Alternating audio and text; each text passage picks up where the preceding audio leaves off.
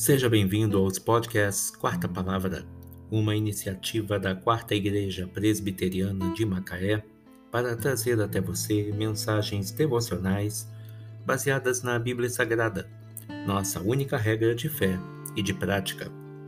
Nesta terça-feira, dia 19 de janeiro de 2021, veiculamos da primeira temporada o episódio 297 intitulado Tempos Difíceis, baseado em Daniel 9, 25.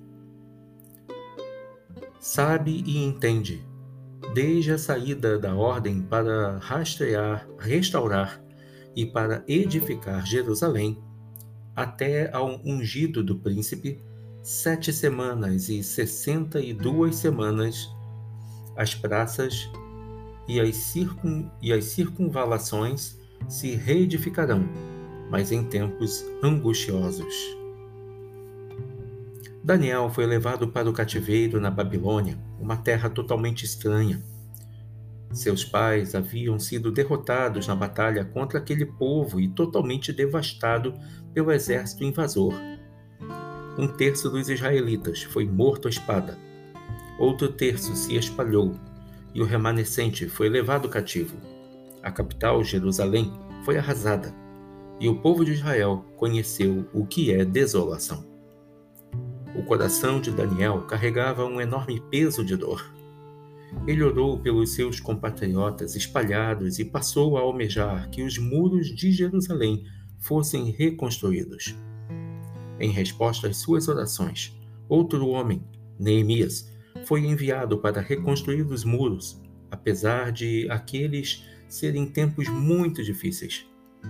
Fazendo uma analogia entre as famílias do século XXI e os muros caídos de Jerusalém, devemos confrontar a situação em que elas se encontram com a necessidade de serem adotadas algumas medidas fortes e corajosas. Primeiro, precisamos acordar e reconhecer a falência da condição moral e espiritual da família. Ela tem sido atacada de modo implacável e o resultado não pode ser ignorado. A cada dia, há mais e mais famílias desmoronando. A segunda razão. Temos de tomar algumas decisões urgentes em prol da família para definirmos como protegeremos nosso lar das contínuas investidas do inimigo e para determinarmos como resgataremos famílias que estão à beira de um colapso. A terceira medida devemos nos comprometer a investir em ministérios envolvidos em ajudarem as famílias, tanto no âmbito local como no nacional. A quarta medida, precisamos dobrar nossos joelhos em oração pelo nosso cônjuge, pelos nossos filhos e netos, cercando-os com intercessões e pedindo o poder do alto, porque esse equipamento divino nos garante que, em todas essas coisas, porém, somos mais que vencedores por meio daquele que nos amou, como podemos verificar em Romanos 8, 37. Neemias e sua equipe foram usados para reconstruir os muros de Jerusalém.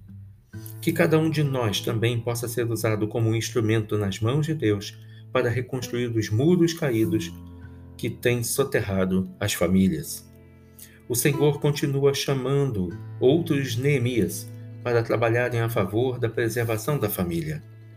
Esta é uma pergunta que você deve fazer a si mesmo.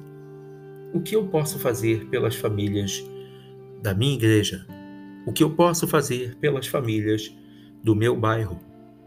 O que eu posso fazer pelas famílias da minha cidade, do meu estado, do meu país? Sob a unção da graça de Deus, que Deus Chávez